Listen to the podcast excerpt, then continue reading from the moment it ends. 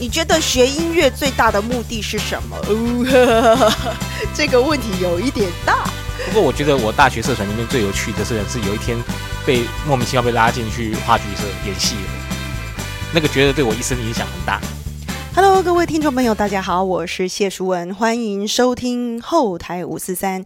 今天我们所请到的特别来宾呢，是一位指挥家，叫做吕敬明吕老师。吕老师在二零零三年的时候，曾经得过奥地利科学文化教育部的艺术成就奖，然后呢，在二零零五年的时候，也得到了马塔国际指挥大赛的第二名，还有通过全球的初选晋级贝桑颂国际指挥大赛的决赛。好的，那我们今天就来欢迎吕景明吕老师，吕老师好。各位朋友，大家好，很高兴跟大家在线上见面。其实呢，吕老师是我师大的学长。那我们嗯，在前不久有一个活动合作了嘛，那所以那时候才哎嗯。有点像是学长学妹相认这样子，你的战绩辉煌哦。刚刚我们已经讲了，在欧洲有很多的战绩，然后回到台湾之后，你是怎么放下一个呃指挥的身份，然后真的又去做行政？因为其实有很多人，很多音乐人其实不太愿意做行政，搞音乐跟做行政是两码子事。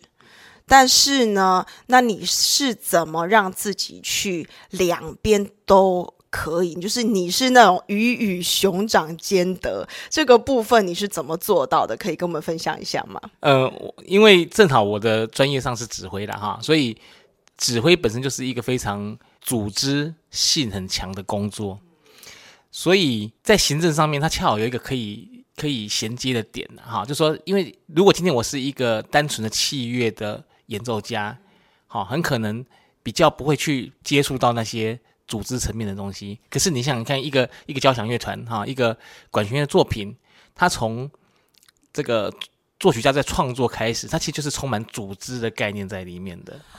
真的耶，其实指挥就是组织一个乐团，然后你其实就是一个整合者嘛，对不对？对，他是组织一个乐团，然后他在这里面要去处理很多。呃，我讲的不是行政的，我讲的是音乐上面，其实是有很多的，比方说声部啊之间的关系，然后它的平衡，然后它的 leadership 是什么？好，然后这个呃，大家之间又是什么样的关系？好，各个声部之间的关系，人跟人的互动是什么？其实这些东西都跟行政有有一些呃很类似的地方。哎，请问一下景明，你是怎么变成一位基金会的执行长的？就是。你你又从什么地方怎么爬吗？就是跟我们分享一下这整个心路历程好吗？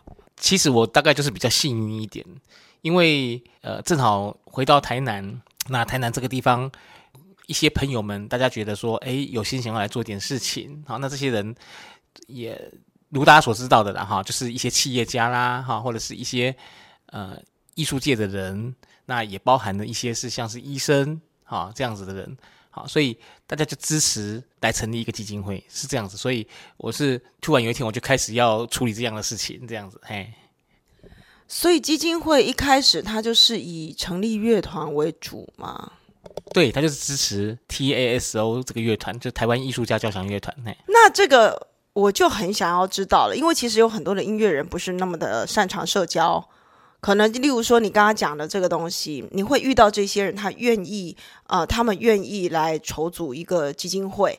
那其实我相信你的社交能力一定是有一定程度的。那你的大学时期，还有可不可以分享一下你过去有没有带过什么社团或者是什么？要讲这么古老事情吗？好，当然，因为呢，我觉得其实会听我们频道的人有一些其实是音乐系的小朋友们，然后还有一些当然什么人都有，但是我是蛮希望他们能够知道说，有一些成功人士，他们过去其实不止只是恋情，因为我相信有很多的能力，他不是只有关在琴房可以去锻炼的，哈。是，其实这个部分你本身就很强啦，熟文本身就是强的。我是玩咖，我我本来就很爱玩，但是对这个这个我还没有分享过，但是我我倒是蛮蛮佩服你们这种，就是我我觉得你一定是过去社团什么东西应该都蛮积极的吧。嗯，好吧，那我们就回到八年前，我们在念大学的时候，当然参加过一些社团了哈。那里面也有一些是比较组织性的，其实刚好讲到组织这件事情了哈。不过我觉得我大学社团里面最有趣的社团是有一天被莫名其妙被拉进去话剧社演戏了，那个觉得对我一生影响很大。听到没有？演点戏还是非常好的。好来，为什么？有什么样的影响？我不是因为你。哎，苏总，我不是因为你才这样讲的，这确实是这样。因为有有一天突然那个有一有一个呃制作的导演，他当然就是一个学姐哈，那他就跑到那个宿舍把我们，你知道，你记得我们师大宿舍男生宿舍要要下面广播，然后下来嘛，对，好古老哦，八年前就还这么古老。然后下来了以后呢，他就跟我非常热切的说，带着几个那个话剧社的干部说，哎，学弟，我们有一出戏，觉得你最适合当。这个戏的男主角，所以我就这样踏入了演艺圈呢，大概是这样子的一个过程，还蛮好玩的。嘿，那呃啊，其实那个时候真的懂得很少啦。虽然为了这个事情，我还特别去买一些书来看哈，说哎，一些表演艺术到底在干嘛？这样，因为我们没有受过那种训练，其实就在这里，反正就这样子。呃，玩了一两年的戏剧的演出，真的是很棒的经验。那他他对我有什么影响啊？其实我觉得到后来，我发现这些表演艺术都是相通的。所以在如果我是单纯做纯音乐的人，这个事情其实也很重要。就是你对这些东西有有所了解，其实真的是有帮助。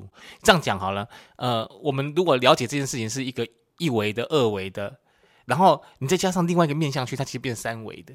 就是说，你会对整个。音乐这样子的一种表演艺术，会产生一种呃呃更完整的想法。等一下哦，那这个我就要替观众问一下，所以。其实这样想起来，你看话剧跟音乐看起来是没有什么关联。那你从这里面又得到了什么样的一个在音乐上的启发？应该讲一维、二维、三维嘛。那我我们常常会喜欢去讲四维、五维的这些人就会听得懂，但是有一些人其实是不懂的。所以可不可以请学长解释一下？我刚才一讲，难怪看你就露出了非常嗜血的表情，看着我，我觉得哎，糟糕。不妙，要被攻击 了。在在一听问一讲到那个书文他专业的东西，他眼睛就为之一亮啊！这个那个反反应真的是藏不住，所以你看他就是一个很有，你知道他连跟我讲话他都那么有戏，所以你就知道他为什么在舞台上面那么的 charming，那么的受人喜欢或者是呃尊重哈，说这是一个很棒的舞台上的人，就是这样。你看他连在下面就这样，大家大家看不到表情对不对？我我描述这样够清楚吗？好，OK，好，那个。Well，其实就是因简单的说了哈，因为艺术这种东西本来它就有一些共通的原理原则，好，表演艺术当然也是啊，所以我从音乐上的训练，可能得到了一条路是，假设我要进呃那个那个那个维也纳，好，我从 A A one 的公路啊，欧洲的高速公路进去，这是一条路嘛，我从西边进去是一条路啊，可是呃，我如果是从呃，斯洛伐克啊，从那个斯洛伐克那边，最近跟台湾他听说还蛮友好的，嘿，来，呃，要过来的时候可能是另外一条路，但是走另外一条路的过程中间，其实我会增加对这个呃维也纳这件事情的更不同的了解，然后到最后，其实到最后他会碰在一起嘛，好，他会在中间的 Stefan Storm 就是那个呃史蒂芬圣史蒂芬大教堂碰碰到，那碰到是发现说，哎，它其实是同一件事情，可是。这也很符合艺术的原则嘛，因为它它是一种不同层次的堆叠。好，假设我认识了一个层次，呃呃，和声上我认识了，然后我认识了这个呃音色上的处理我认识了。好，我刚才不讲那些什么基础的，像是音准啊那些的要那些的训练跟要求，我们就讲说一些比较稍微高维度一点的哈，就是说，哎，它在音色上面的，或者是呃这个形式上面、结构上面的等等的啦哈。这些东西都有了了解之后，哎，来了一个戏剧的事情，那是一个很不一样的，因为他在作为一种表演艺术，他在舞台上面其实是有很多相通的地方。可是你的 approach 不一样，因为我音乐上面的 approach，我可能专注在呃这个演奏上面的，哈，或者是指挥上面的。可是演戏的时候呢，其实有很多的是跟别人的互动，然后有很多的事情是你的透过肢体，好。透过你对声音的掌握是什么？那那个那个语调掌握这件事情，跟音乐本身就很很很 close，好，这个大概毋庸置疑的哈。但是对身体那边那边对学音乐来讲，可能就是有一点距离的事情。好，我相信不是每个人，呃，每个音乐人手很灵活，脚就一定会跳舞。好，应该不会是这样子哈。像我就是非常不会跳舞这样子哈。虽然大家都认为我应该是很会跳舞，这个这是很奇怪，但它就是不一样的东西。所以如果在戏剧上面有受过这样子的一种启发，哎，我觉得它真的是帮助很大。而且，呃，因为我们演一个戏，当然就是了解这个戏的它的种种面向，它内内在是什么，然后它遭遇了什么样子的一个状况。好，然后才去分析出来说，我怎么做这件诠释这个角色嘛，哈，而且那时候我还是男主角嘞，你知道吗？哈，当男主角的感觉如何？哎，是很好，但但是我那个戏是 Ibsen 的 Ghost 啊，大家大家去看一下就知道是男主角是干嘛。我我我不要讲太多，不是件太太光彩的事情。但但不是他的错，不是他的错。OK，好好好，但是我们要了解这些事情嘛，所以。我我我透过这样的一个了解，其实反映到音乐上面来也是一样的，就是我为什么要这样子处理音乐，它内在是什么，它的周边是什么，好，为什么形成了最后是这样的一个诠释？我觉得它其实很多东西是有有互通的啦，所以我我真的还蛮感谢那时候那那一群来宿舍下面抠我下来的 那一群学长姐们。所以在当时，你在这个社团里面，你有担任过什么干部之类的吗？嗯，其实这个社团没有。对对对，我就是去就是演，你知道吗？而且我是男主角。好，开玩笑的啦。对，然后呃，后来到了第二年的时候呢，他们就没有再给我男主角这个角色了。我后来去演一棵大树。那从男主角变大树的感觉如何？你知道我们这种人在舞台上面，当然就是非常的光彩耀眼夺目，所以他们说大家的一剧评后来是说，从来没有看过那么会抢戏的大叔。所以，总之呢，你的大学生活其实也是相当相当的精彩啊！你也不是真的关在琴房里面玩的，对不对？所以，嗯。不知道，我从学长身上，包括学长整个散发的讯息，就是一个 非常活泼，然后非常 open、非常开放的一个戏剧人的感觉。那我真的、真的、真的，可是，呃，我后来其实也有这种感觉啦，因为我自己去学了音乐剧之后，我后来才发现，他对我音乐上的一些诠释跟什么东西是有很大的帮助的。因为以前你知道啊，我透露一个很。嗯，以前我曾经认为是一件创伤的事情，但是呢，后来我非常感谢音乐剧，是因为呢，其实我以前在 P 巴迪的时候，念硕士的时候，我的那个嗯，因为因为我是花腔女高音嘛，然后那时候我的贝利尼啊，所有的那些花腔啊，或者是什么法文艺术歌曲啊，我的都属于那种音色非常好，因为我的老师们通常都非常非常的注重技巧。所以呢，其实我从我一直以来，我都遇到很好的老师，把我的技巧弄得非常好。所以呢，在有一次的期末考，在硕士的期末考的时候，某一位大师就直接在上面写说：“你的音色非常漂亮，但是对我来说，你根本就没有灵魂。”他就说：“你的音乐没有灵魂。”然后我就非常的受伤。可是整个，例如说七位教授里面。就有两个跟我写类似这种东西，另外五个是对我非常赞赏的，所以我那时候就跟我的老师分享，那我的老师就说没关系，他说你现在不懂没关系，但是以后你慢慢把你的感觉打开，你就会懂了。然后他就跟我说，你也可以试试看去练练一些戏剧啊，或者什么。然后我那时候就就一直觉得什么叫做投入，什么叫做投入，什么叫做音乐，我想说我很投入啊。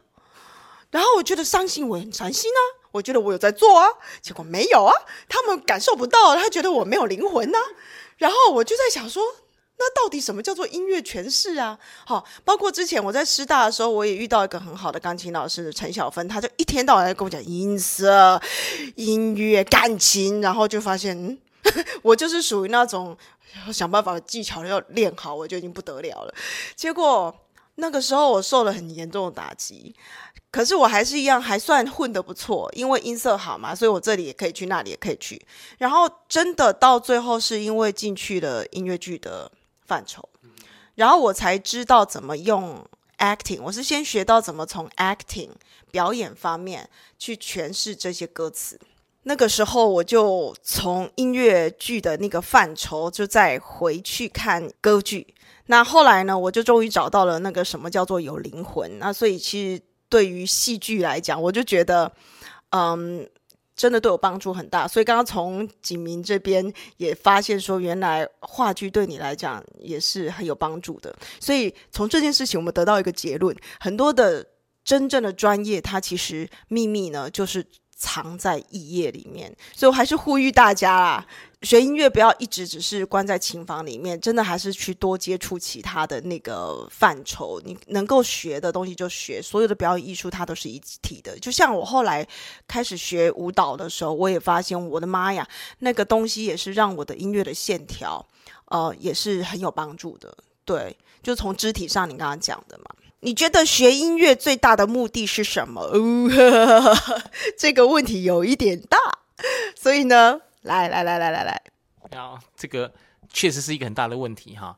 我常常在想的问题是说，一个好人到底他的 reward 是什么？作为一个好人，那我这么多年来形成的想法到现在也没有改变哈，就好像也就目前还没找到更好的答案。就是作为一个好人，他最大的 reward 就是他就是一个好人。好好好像在绕口，对，因为做一个好人。对他也许甚至笨一点，被人家占着便宜的哈。但我我不是好人就要被占便宜了哈。我说有的时候，呃，但是被占便差差别是在你被占便宜之后，你的心态或是你的处理是什么嘛？决定你是好人还是还是是不是那个所谓的好人？当然讲好人这个名词本身就很怪，因为搞得好像非黑即白一样哈，不是那样子的意思啊哈。就我们就是一个原则性的探讨，所以就概念性的讲好。做一个好人，最大的就是好人的的最大的好处就是好人，因为他就不用担心受怕，就算被占了一点便宜或怎么样，他也觉得哦，OK 啊，心安理得啊。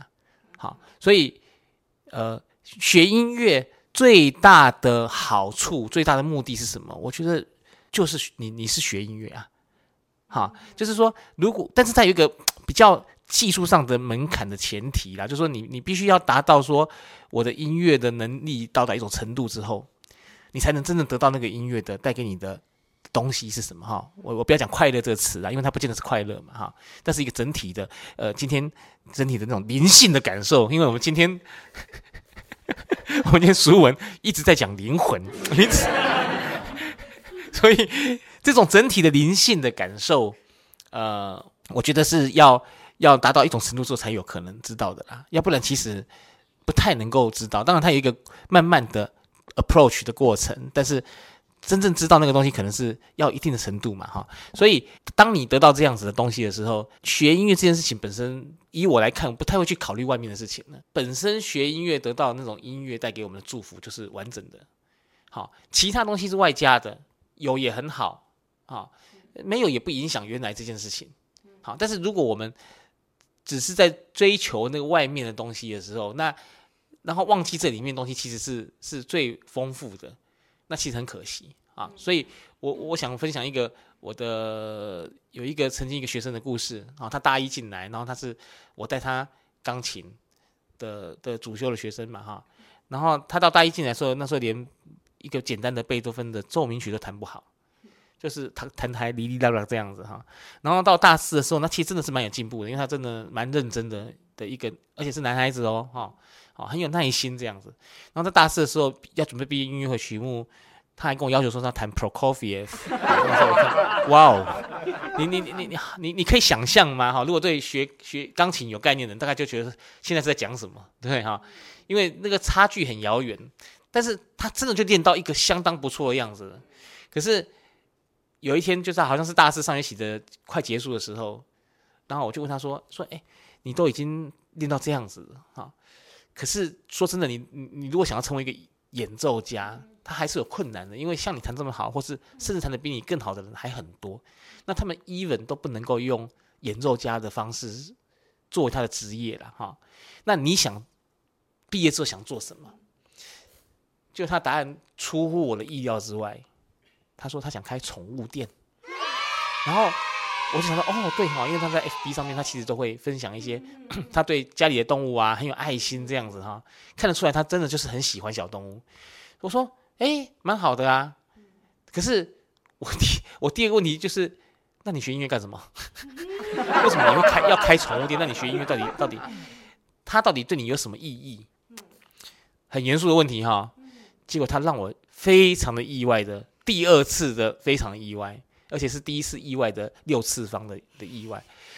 他说：“我会在我的店里面中间摆一台钢琴啊，啊，如果忙完了，比如说不用他帮忙剪毛，不用帮忙洗澡，不用帮忙干嘛，好，我有空的时候，我可以弹琴给他们听啊。你知道我当下听了我好高兴，我就拍着他肩膀，我说太好了。”我说你你已经得到学音乐最重要的事情了，对。然后这件事情还有后话，因为他过了很多年之后，大概已经毕业过了六年有了吧，还才七年吧，甚至糟糕。可是我大学毕业到现在才五才八年，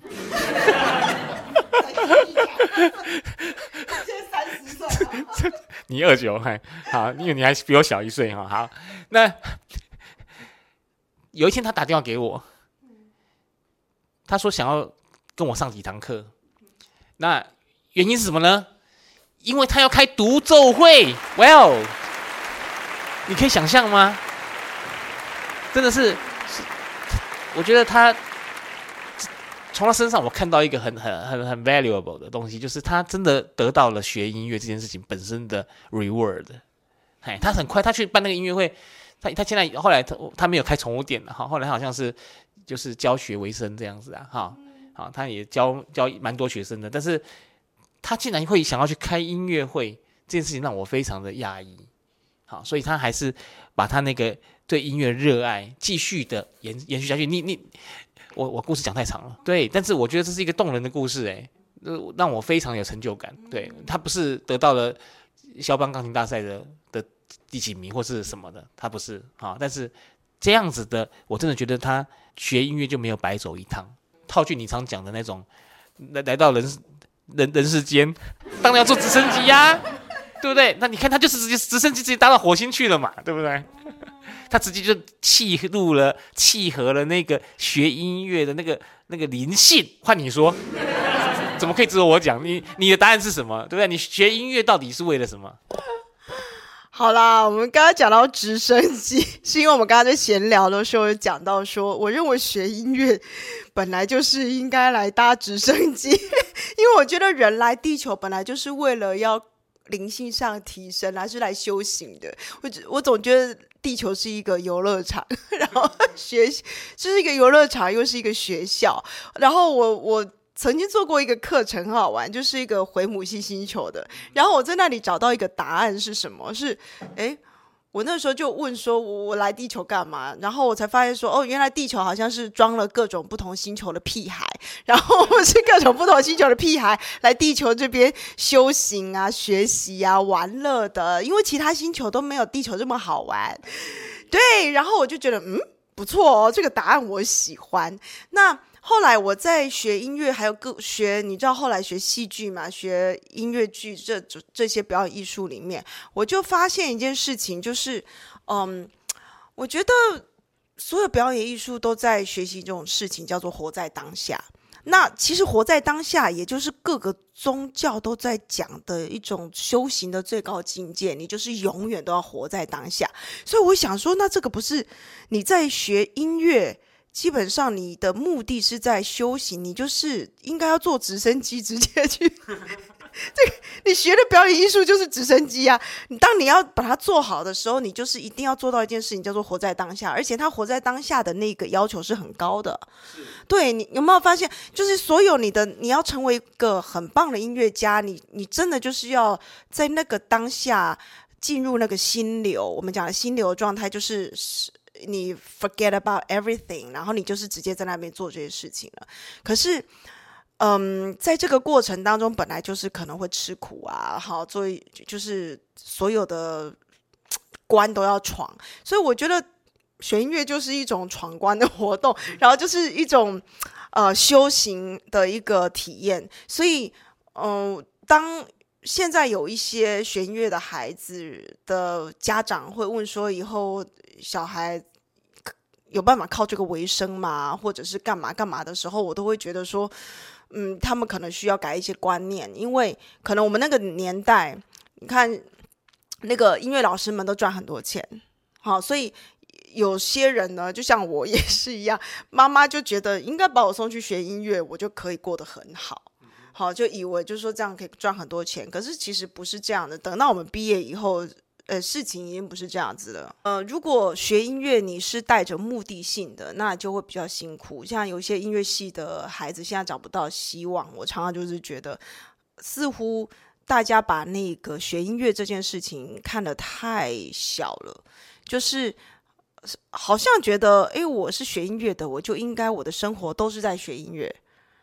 那可能其他事情他们都不太想做，可是事实上学音乐，它就是学如何，呃，如何做事，如何在生活中过活吧。就像你刚刚讲的啊，那个刚刚几名有跟我讲到说，他觉得学音乐对他来讲就是 everything，他好像就是学音乐是让他认识世界的一个方式，对不对？来讲一下你刚刚讲的那个什么开车啊，都在。呃我想说，你连开车都可以用学音乐的方式去开车。呃，首先，呃，我们今天非常感谢来到我们现场的呢，是我们音乐界的上俗下文大法师哈，他为大家做的开示非常的精彩，大家回去，特别是学音乐的朋友们，大家回去好好练习呀，哈，你们都是搭直升机来的哦，学音乐就要像直升机一样嘛，他刚才就是这样讲的哈，对你都在学了音乐了，你都学了表演艺术了，你还不能够超脱出这个做心灵上的提升，这怎么可以哈？好，这个这是我这。几个月来听过最精彩的一段论述，真的我必须讲，太精彩。我会再去把它讲给我的学生们听。嘿，对比方说，我刚才讲到，我们在闲聊时讲到说，哎，开车的时候，我连开车的时候其实都是从音乐的角度在看这件事情的，因为其实开车有很明显的、啊，它它有速度啊，它有节奏感啊。好，所以我怎么刹，怎么起，怎么停啊，怎么转弯，我觉我觉得，如果他不是在一个很好的的那个 musical flow 上面哈，不是一个很好的音乐的那种流动性里面，其实开起来我就觉得不舒服。所以，所以刚才那个我们要碰面之前，我想说，嗯，因为呃，熟文对那个生活的品味也非常的好，所以我就特别呢，哎，正好有人有给我一个不错的那种阿里山的茶，好，那我想说，哎，那我就冲泡这个茶给他喝。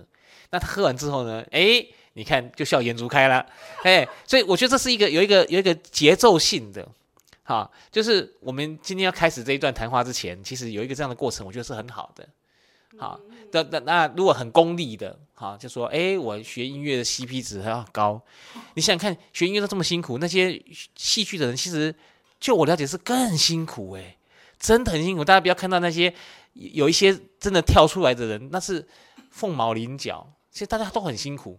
但是这些辛苦本身，我还是回到那句话，我相信对学戏剧人、投入在戏剧工作人来看，他最大的 reward 就是他是那个里面的 part of 他们也是坐直升机的，嗯，对，所以呃，如果进到那样的状态里面，其实你看所有东西都是从从那样状态看的嘛。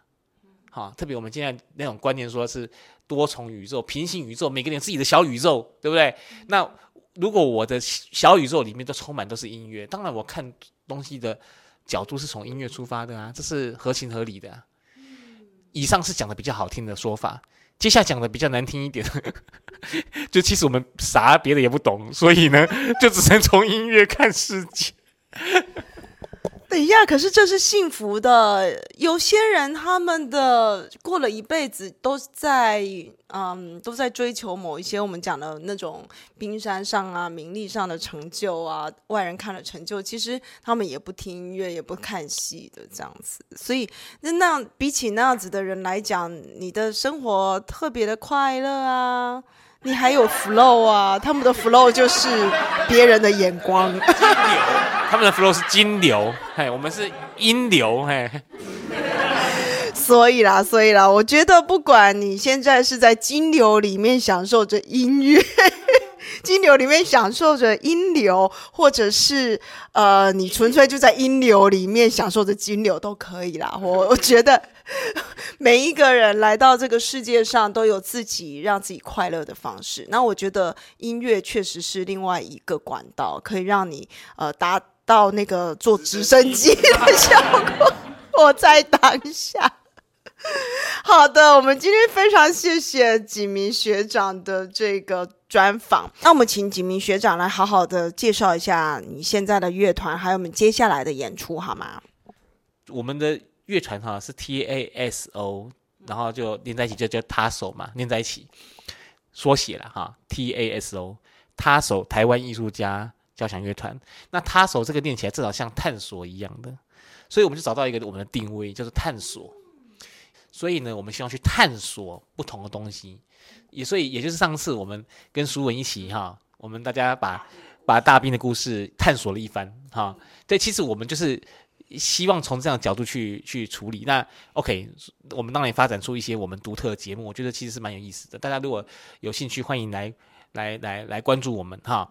那我们最近有两个呃节目，一个是动物狂欢节，那这个动物狂欢节它是。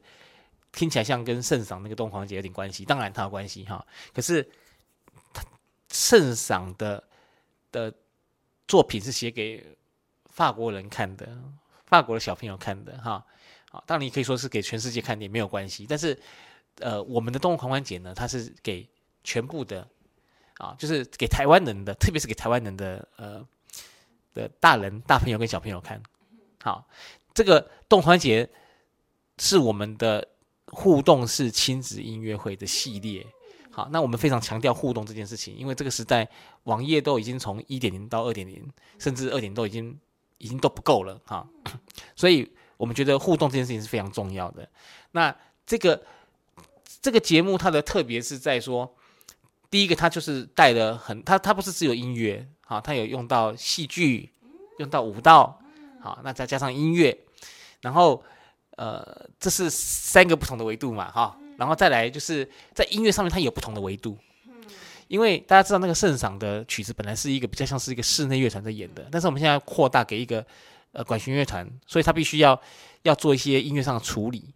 那这个故事呢，呃，它又有一个剧情，有个故事性，所以原来的圣赏那只是单纯的在描写不同的动物的形态嘛，哈啊，那这个里面却有一个故事性，所以。